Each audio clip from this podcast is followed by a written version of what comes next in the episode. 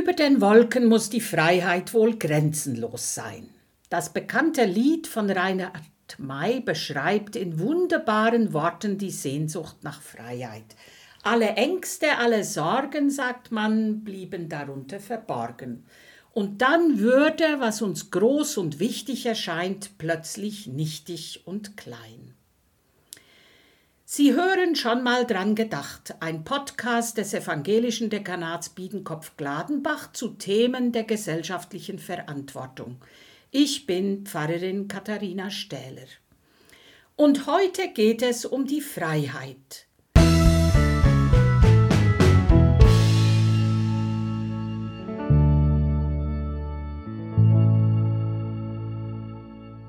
Inwiefern hat sie in der Corona-Zeit eine neue Bedeutung vor uns gewonnen? Immerhin haben wir Wochen erlebt, in denen fast von heute auf morgen zahlreiche Grundrechte eingeschränkt wurden, zum Beispiel die Versammlungsfreiheit. Soziale Kontakte wurden staatlich reduziert, Veranstaltungen verboten und unsere Gottesdienste auf einen Schlag von heute auf morgen sind sie nur noch unter Auflagen möglich. Und auch die Reisefreiheit, ebenfalls ein Grundrecht, wurde eingeschränkt. Und darüber sprach ich Mitte Juli mit Inger Hermann. Sie arbeitet seit 30 Jahren als Flugbegleiterin bei der Lufthansa und lebt mit ihrer Familie in Wallau. Inger, ist die Freiheit über den Wolken grenzenlos? Definitiv. Ja, und bleiben auch Menschen, für die das Fliegen zu ihrem täglichen Brot gehört, für die das Fliegen ihre Arbeit ist, ist auch für sie ihre Ängste und Sorgen, bleiben die unter den Wolken verborgen? Auf jeden Fall.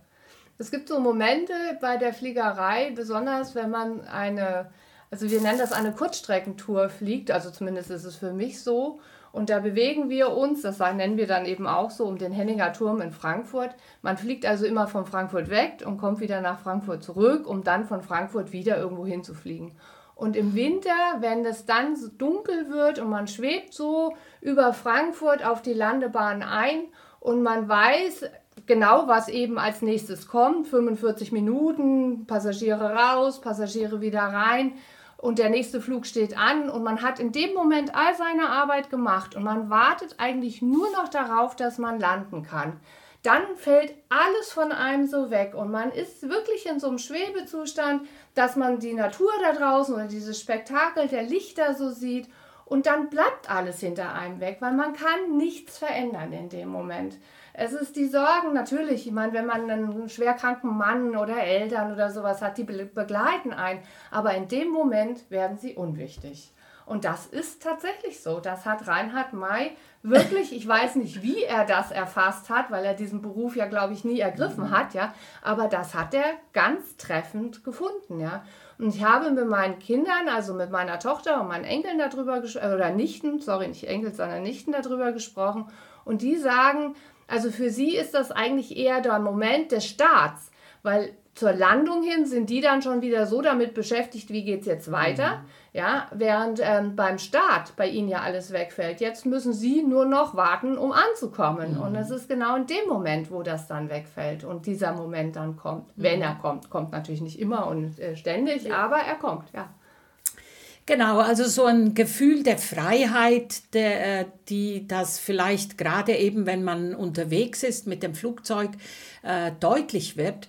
Wobei Freiheit an sich ja auch etwas ist, was wir auch sonst erleben oder eben nicht erleben. Ne? Und gerade in den Corona-Zeiten äh, haben wir das ja richtig fest auch äh, erleben müssen, ne? wie eben diese Freiheiten plötzlich eingeschränkt wurden. Natürlich manches freiwillig oder das meiste freiwillig. Ne? Wir haben uns daran gehalten, das und das dürfte jetzt alles nicht und die meisten von uns haben das ja auch eingesehen.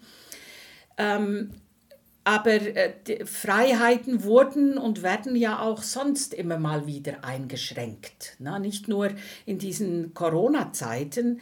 Mit dem Ausbruch der Pandemie bist du wie viele andere auch in Kurzarbeit gegangen. Was vermisst du? Was hast du da oder immer noch? Was vermisst du da am meisten? Also es sind jetzt bei uns ähm, fast schon drei, ja, fast schon drei Monate, dass wir in Kurzarbeit sind. Und also ich persönlich vermisse eigentlich am meisten diesen Aufbruch, wenn ich ehrlich bin. Dieses Wissen, morgen geht es woanders hin, ich muss jetzt meinen Koffer aus der Ecke zehren, diese Vorfreude auf das, was man da sieht, auch die Vorfreude auf die Kollegen und auf die Menschen, denen man da begegnen mhm. wird. Und diese Menge an Erfahrungen, die man und, und Eindrücke vor allem hauptsächlich, die man da sammelt, dass die mir jetzt da eigentlich durch diese Zeit genommen sind. Und das vermisse ich durchaus. Ich meine, ich, ich genieße natürlich auch mal zu Hause zu sein und so einen ganz geregelten Tagesablauf zu haben mit Kindern und Waschmaschine und was auch immer, was so dazu gehört. Aber das tausche ich auf der Stelle wieder ein, wenn die Fliegerei losgeht. ja, ja. Das also, ist für mich schon ein ganz riesiges Stück Freiheit, dieses sich bewegen dürfen, ganz egal wo auf der Welt. Ja. Mhm. ja. Gut, das gehört jetzt zu deinem Beruf. Da hast du jetzt auch einfach, ich sage jetzt mal, Glück gehabt oder dir genau das ausgesucht, was für dich äh, richtig wichtig ist oder ja, dir auch was bedeutet. Das wirst du ja, wenn du in Rente gehst, nicht mehr haben. Tja, deswegen schiebe ich diesen Punkt so lange raus wie nur möglich. Normalerweise dürfte jeder Flugbegleiter eigentlich mit 55 in so eine Übergangsversorgung gehen. Das würde für mich bedeuten, dass ich das dieses Jahr machen müsste. Gott sei Dank hat sich das Ganze geändert, dass wir eben auch arbeiten dürfen bis zum Rentenalter. Also habe ich jetzt noch zwölf Jahre und das finde ich wunderbar. würdest du denn sagen, dieses, also du bist ja jetzt quasi so wie eure Flugzeuge, bist du jetzt am Boden zurückgeblieben, so ungefähr. Ne? Also kannst eben nicht losfliegen. Würdest du sagen, diese drei Monate, wo das äh, jetzt auch einfach erzwungenermaßen so war, also nicht freiwillig, hat sich für dich da der Freiheitsbegriff verändert? Würdest du, äh, ja, auf jeden Fall. Also, also für mich war früher Freiheit etwas Selbstverständliches, mhm. muss ich sagen. Also ich meine, ich kenne natürlich die Geschichten, von früher. Mein Vater zum Beispiel, der musste sich, um in Frankreich zu arbeiten, noch ein Arbeitsvisum für Frankreich besorgen. Und das war zeitaufwendig und äh, mühsam. Mhm. Für uns heute ist es oder selbstverständlich, wenn wir in Frankreich leben wollen und da eine Arbeit haben, dann packen wir unsere Koffer und gehen dahin. Das ist uns ja auch heute noch nicht genommen.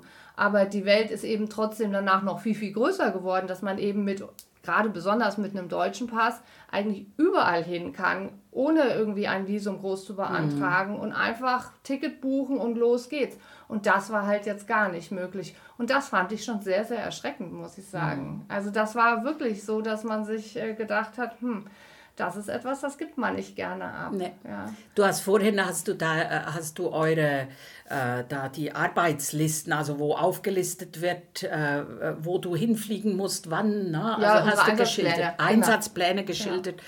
und hast gesagt und geschildert, wie das so jeden Monat immer weniger wurde und hast gesagt und die Welt äh, ist eingeschränkt worden. Ne? So also ist das genau. ist irgendwie schon auch Also nicht jeden Monat, es war in dem Monat. In mhm. dem Monat ging das rapide dass äh, wir ähm, quasi äh, gesagt bekamen, da kann man nicht mehr hinfliegen und da sind die Einschränkungen und dort kann man nicht mehr hinfliegen.